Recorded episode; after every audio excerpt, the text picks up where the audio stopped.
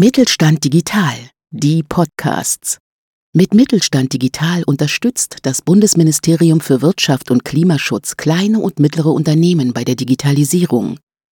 Ob Plattformen, neue Geschäftsmodelle, KI oder digitales Bezahlen. Wir machen Digitalisierung begreifbar.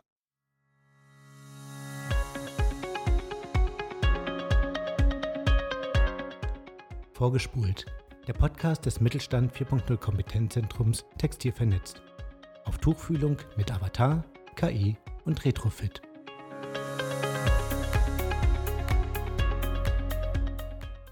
Herzlich willkommen zur sechsten Folge des Podcasts Vorgespult, ein Podcast des Mittelstand 4.0 Kompetenzzentrums Textil vernetzt. Vor dem Mikrofon sind Maria Ross und Anja Merker. In der heutigen Folge geht es mal wieder um Daten, allerdings nicht in der Produktion, sondern in der Bekleidungsindustrie. Während individuelle Produkte ja schon vielfach im Alltag angekommen sind, ist es immer noch schwierig, gut sitzende Bekleidung zu finden. Ähm, mit wem sprechen wir denn heute, Maria? Wir sprechen heute mit Lydia Maurer. Sie ist Geschäftsführerin bei Bodytech und sie wird uns ein wenig darüber berichten, wie wichtig es auch ist, gerade in der Unterwäsche gut sitzende Kleidung zu haben und wie da mit Daten umgegangen wird, um da individuelle Produkte herzustellen. Alles klar, dann lass sie uns dazu holen. Die Träger rutschen, die Cups passen nicht zur Brustform, die Bügel drücken oder der BH passt vorne und hinten nicht. Eigentlich liegt das ja nur daran, dass BH-Hersteller von einer Standardgröße ausgehen. Das zu ändern hat sich Lydia Maurer, Geschäftsführerin von Bodytech, vorgenommen, mit der ich heute spreche. Und ich freue mich ganz besonders, Frau Maurer, dass Sie heute dabei sind und wir über Ihre Erfahrungen beim, ich sag mal, Machen und Auswerten von Körperscans sprechen. Also danke, dass Sie mich eingeladen haben auf das Gespräch. Vielleicht lassen Sie unseren Zuhörerinnen und Zuhörern doch so viel verraten. Sie haben hier mit unserem Projektpartner, den DETF, zusammengearbeitet Dazu aber etwas später mehr. Jetzt, Frau Maurer, Sie als Geschäftsführerin eines sehr jungen Unternehmens, Bodytech, Sie haben sich ja vorgenommen, Ihren Kundinnen individualisierte BHs anbieten zu wollen. Daher meine erste Frage, wie kam Sie denn auf diese Idee? Also ähm, wie kam ich auf die Idee? Ich wurde also früher von meinen Kundinnen meiner Marke Filida häufig darauf angesprochen und kenne das Problem der Passform und des Komforts ja selbst. Ähm, ich glaube, da muss man nur Frauen fragen und ein bisschen bohren und da kommen schon die Beschwerden.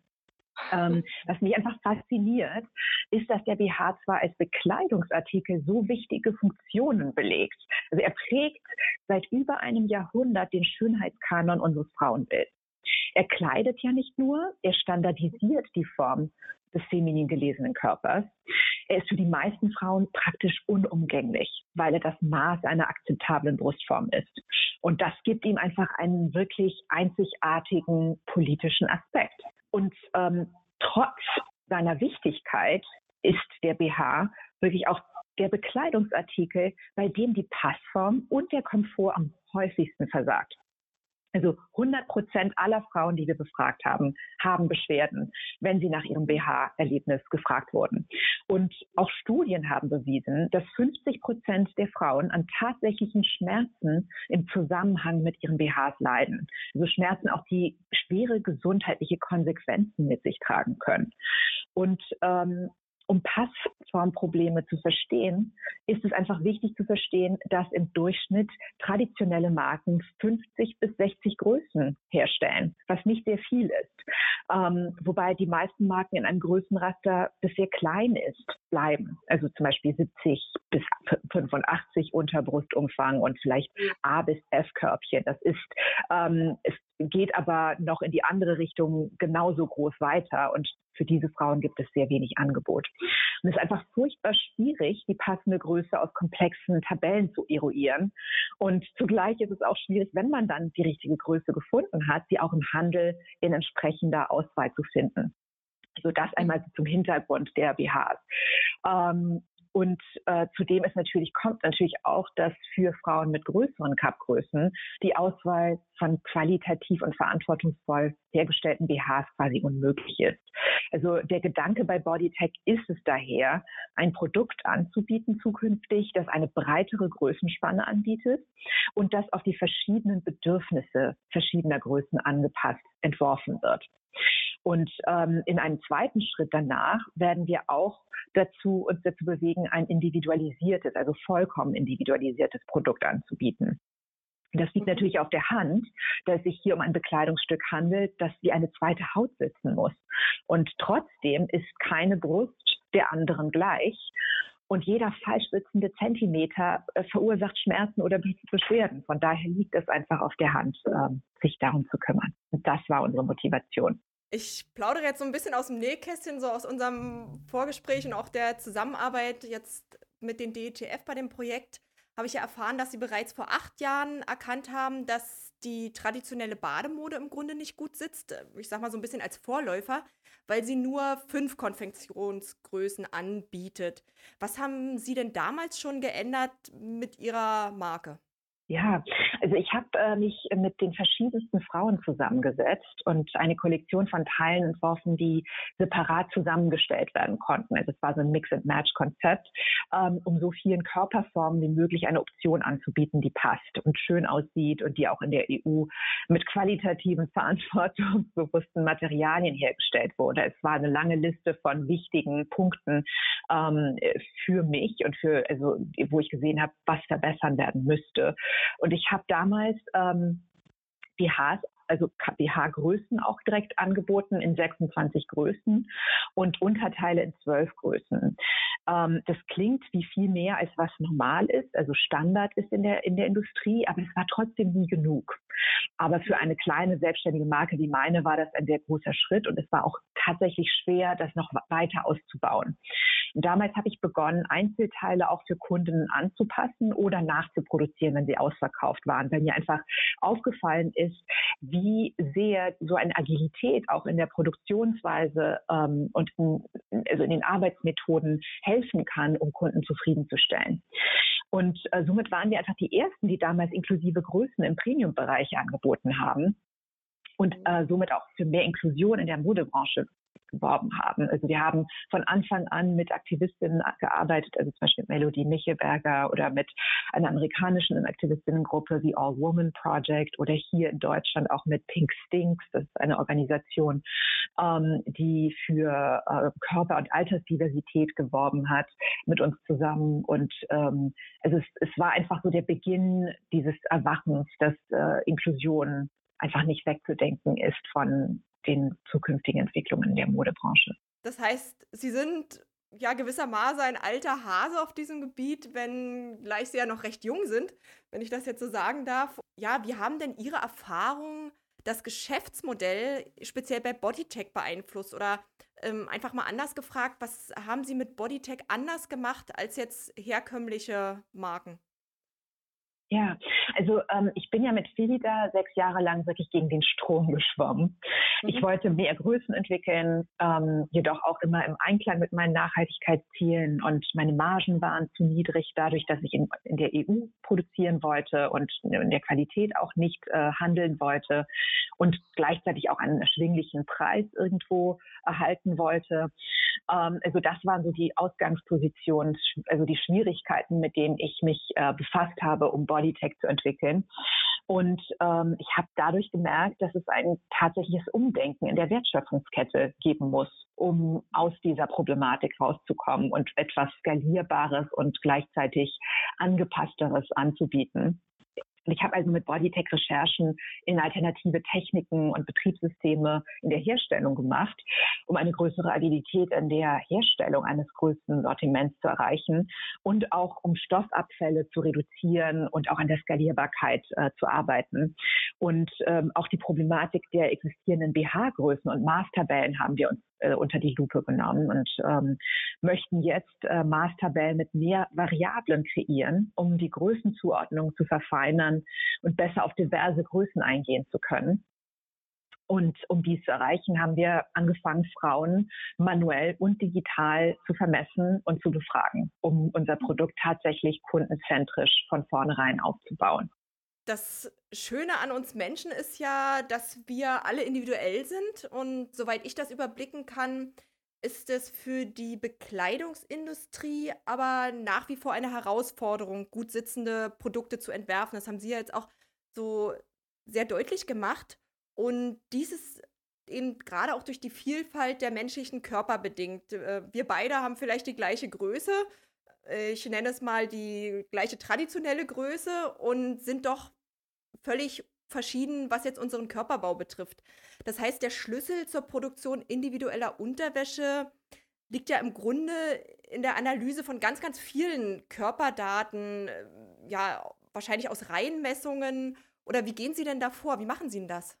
Es muss eigentlich eine Amalgamierung von Datensets gefunden werden. Das heißt, wir werden Frauen äh, einladen, um eingescannt zu werden, aber es geht ja darum, dass wir Tausende von Frauen tatsächlich mhm. brauchen, um am Ende auch statistisch wertvolle Daten zu haben.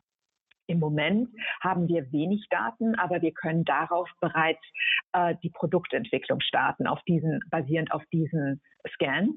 Und ähm, wie wir das sehen, ist natürlich, dass das hier der Schlüssel ist für unsere zukünftige Arbeit. Ähm, das Produkt soll tatsächlich nicht äh, nur auf arithmetischen Gradierungen und Annahmen basieren, sondern auf Fakten. Und deswegen sind diese Scans so wichtig, ähm, dass wir tatsächlich äh, die Bedürfnisse der Frauen in also dass wir Bedürfnisse einzelnen Maßen zuschreiben können und dadurch Produkte entwickeln können, die für diese Größen richtig sind und zum Beispiel das richtige Material äh, bieten, die richtige Dehnung, die richtige Spannkraft, ähm, die richtige Festigkeit.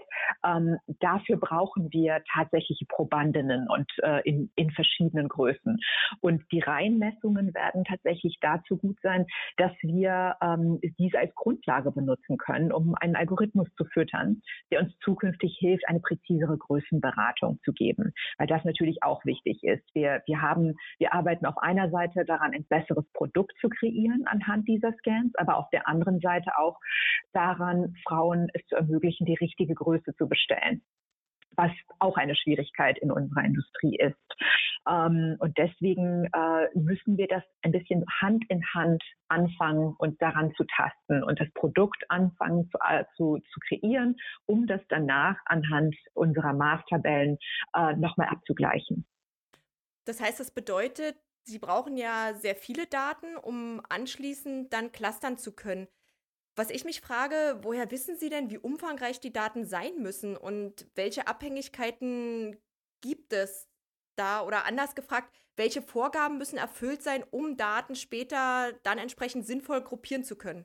Ja, also wir haben das auch äh, mit äh, zusammen mit dem DETF eruiert und äh, und uns auch mehrere Stunden äh, um diese Frage gekümmert. Also es war äh, für uns tatsächlich sehr wichtig, dass wir ähm, die äh, die Daten so äh, zusammenclustern und die Daten nur die Daten suchen, die tatsächlich einen, ähm, einen Einfluss haben auf die Passform, auf, auf unsere, auf den Körper.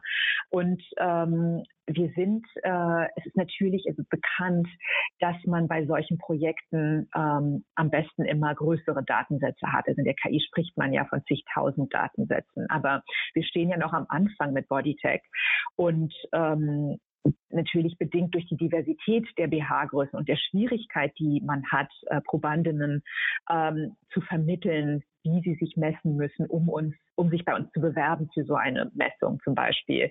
Ähm, da, deswegen haben wir im Moment noch keine, äh, also nicht genügend Datensätze von jeder einzelnen Größe. Wir haben uns momentan auf bestimmte Größen fokussiert und ähm, organisiert haben wir unsere Datensätze ja, um wichtige Volumen- und Distanzvariablen des Körpers, die den Komfort eines BHs beeinflussen.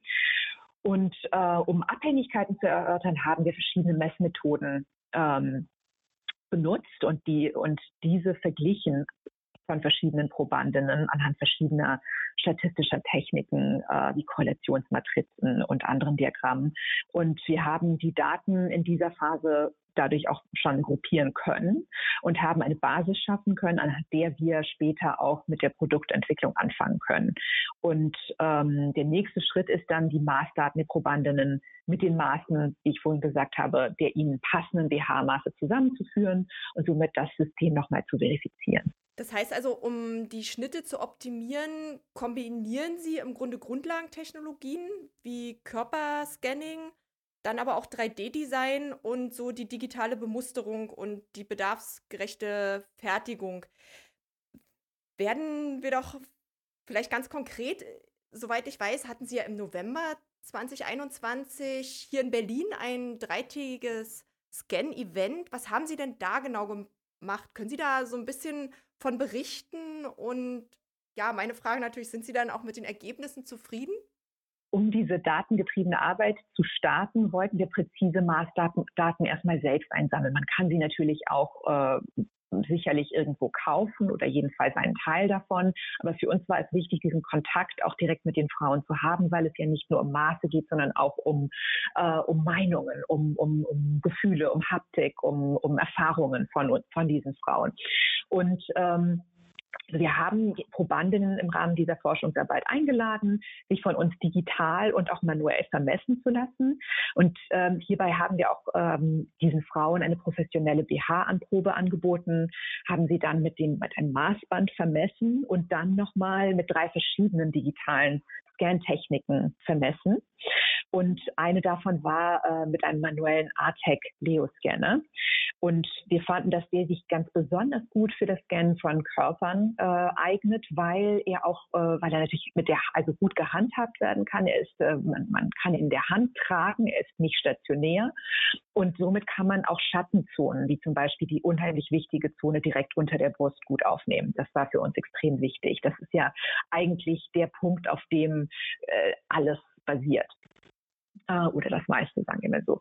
Und wir haben bei diesem Event auch wirklich einen tollen Austausch mit diesen Frauen gehabt und äh, sind dadurch auch mit dem Ergebnis global sehr zufrieden, obgleich wir natürlich wissen, dass wir dies noch in einem viel größeren Umfang weitermachen müssen, wenn wir selbst genügend Daten einsammeln möchten. Wenn ich jetzt an individuelle Produkte denke, ist die Frage der Nachhaltigkeit bei mir immer noch ja, ein großes Thema. Wie, inwieweit tragen denn individualisierte Produkte Ihrer Meinung nach zu Nachhaltigkeit bei? Ja, also ähm, wir würden ja on demand arbeiten und ähm, das wird es uns erlauben, im besten Fall Passform und größenbedingte Retouren zu eliminieren ähm, weil wir tatsächlich individualisiert arbeiten. Aber auch, es, es, hilft natürlich auch, Ressourcen zu schonen, weil wir ähm, einfach gezielt äh, unsere Ressourcen gewinnbringend einsetzen. Nur das, was wirklich gebraucht wird, wird auch produziert. Die anderen Ressourcen werden aufbewahrt. Und wir haben keinen unnötigen Inventaraufbau, der natürlich der Modebranche einen enormen Kopfschmerz ähm, äh, beifügt, weil man einfach nicht mehr weiß, wohin mit all diesen Produkten, die nicht verkauft werden.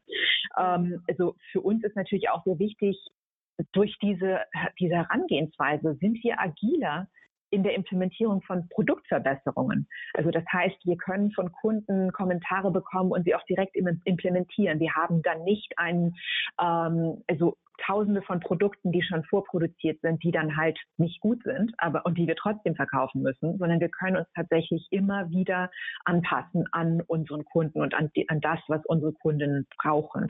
Und ähm, dadurch können wir auch ähm, unseren Kunden nachhaltig mit den Produkten, die wir machen, zufriedenstellen und eine Beziehung mit ihnen aufbauen, was natürlich auch sehr wichtig ist, weil wir ähm, merken, je besser die Beziehung zum Kunden ist, desto besser geht der Kunde mit dem Produkt um, desto nachhaltiger ist der Kunde selbst als Konsument am Ende auch. Und äh, da sehen wir einfach große Chancen. Wenn ich provokativ fragen darf oder vorbereitet, ähm, habe ich eine Bitte, nämlich den Satz, den ich jetzt anfange für Bodytech zu, äh, zu beenden Nachhaltigkeit beginnt bei Bodytech mit? Mit der Designintention. Sie ist vom gesamten Prozess einfach für uns nicht wegzudenken. Ähm, also es geht nicht nur, was die Rohmaterialien angeht, sondern auch, weil wir nur Größen produzieren, die sich von der Passform her bewähren. Also wir können ständig unsere Produkte an Kundenkommentare, wie gesagt, anpassen und somit immer näher an die Bedürfnisse unserer Kunden heranrücken und einfach Schluss mit fehlerhaften Massenproduktionen zu machen. Abschließend habe ich noch eine Frage. Haben Sie denn so Tipps für eben auch gerade für kleine oder auch mittlere Unternehmen, die mit Körperscan-Daten arbeiten wollen? Jetzt so auch aus Ihrer Erfahrung heraus mit den DITF, aber auch zum Beispiel aus Ihrem Event im November. Können Sie da so kurze kleine Tipps mitgeben? Ja, sehr gerne. Also ich glaube, dass äh, es tatsächlich unerlässlich sein wird für die Modeindustrie, sich damit zu beschäftigen. Und ähm, was wichtig ist, was ich mitgeben kann, ist natürlich, dass die Qualität der Scans das Wichtigste ist. Ähm, wenn, also wenn äh, die Scans dann am Ende auch als Ground Truth äh, benutzt werden sollen, so muss, müssen sie verlässlich sein. Das heißt, immer auf Qualität achten, vielleicht mehr investieren in jemanden, der professionell scannen kann, also der das dann auch richtig ausführen kann, als Scans zu machen, die wackelig sind, die vielleicht am Ende dann nicht präzise genug sind. Also bei uns in der Bekleidung geht es ja um Zentimeter, deswegen ist das extrem wichtig. Ähm, und sonst, also sonst tappt man einfach im Dunkeln, dann hat man keine Ahnung, ob was man gescannt hat korrekt ist. Also ich kann mir vorstellen, es ist natürlich sehr, es ist natürlich kostspielig und deshalb kann ich mir vielleicht auch vorstellen, dass kleine oder mittlere Unternehmen miteinander kooperieren könnten, um den Aufwand von so einer Veränderung gemeinsam zu bewältigen. Das kann ich mir vorstellen ähm, wenn man das ein bisschen High-Level sieht. Aber sonst, also von kleinen Tipps ähm, her, ist es sehr wichtig, äh, also verlässliche, vergleichbare Situationen zu kreieren. Das heißt, dass äh, beim Scannen es sehr wichtig ist, dass alle Probanden dieselben Posen einnehmen, dass sie vielleicht ähm, dieselben Sachen tragen oder alle nicht dasselbe. Also jedenfalls, dass, dass es immer eine, eine Basis gibt, auf der man diese neue äh, diesen neuen Maßstab setzen kann. Das ist extrem wichtig und, äh, und sauber mit den Daten umzugehen. Also die, die Datenübertragung, die, die, die Datenspeicherung, äh, das sind alles sehr, sehr wichtige Sachen beim Scannen. Da haben Sie jetzt recht viel auch ähm, gesagt, genau, dass zum einen ist es eben auch wichtig zu wissen, welche Daten man eigentlich erheben möchte. Dann nehme ich auch mit, ja, die Kooperation. Ich glaube, das ist auch nochmal wirklich ein, ein wichtiger Punkt. Und ja, vielleicht auch die Vertrautheit. Sie hatten es kurz angesprochen, auch mit KI. Also auch da damit umzugehen, auch mit 3D, mit der, der neuen Technik und sich dann, das habe ich jetzt auch mitgenommen aus dem Gespräch, sich zu öffnen und ja, den Konventionen zu widersetzen. Und vielleicht muss man dann auch mal zehn Jahre gegen den Strom schwimmen, um dann den Strom vielleicht ein wenig ändern zu können oder die Flussrichtung zumindest dann ähm, in eine andere leiten zu können. ja, das ist wohl die Einstellung, die man braucht. Dankeschön, Frau Maurer. Herzlichen Dank, Frau Maurer. Anja, was hast du denn mitgenommen? Was das Thema Daten angeht, äh, habe ich mitgenommen, dass man sauber mit den Daten umgehen sollte, insbesondere auch was das Thema Datenspeicherung angeht. Unabhängig von den Daten ist mir im Ohr geblieben, dass Kooperation das Leitwort ist, dass es wichtig ist, sich gut zu vernetzen. Ja, und das natürlich auch zwischen Wissenschaft und Wirtschaft, wenn wir die zwei Ws haben, weil eben beide voneinander lernen können und miteinander in Kontakt treten und da ihre positiven Dinge auch rausziehen können. Das ist doch das Stichwort. Das können Sie nämlich auch bei uns im Kompetenzzentrum Textil vernetzt haben. Wenn Sie Interesse an Digitalisierungsthemen haben oder Ideen für ein Projekt, sprechen Sie uns gerne an. Gerne per E-Mail an kontakt.textil-vernetzt.de oder auch wenn Sie Anregungen für den Podcast haben. Für heute bleibt uns nur zu sagen, auf Wiederhören. Auf Wiederhören. Wir hören uns beim nächsten Mal.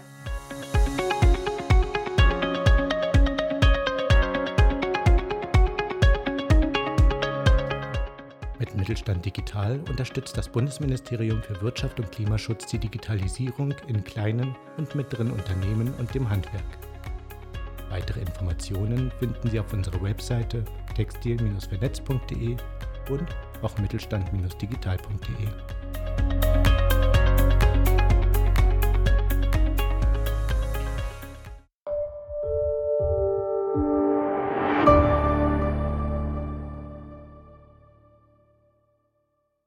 Sie hörten eine Folge der Mittelstand Digital Podcasts. Mit Mittelstand Digital unterstützt das Bundesministerium für Wirtschaft und Klimaschutz kleine und mittlere Unternehmen bei der Digitalisierung.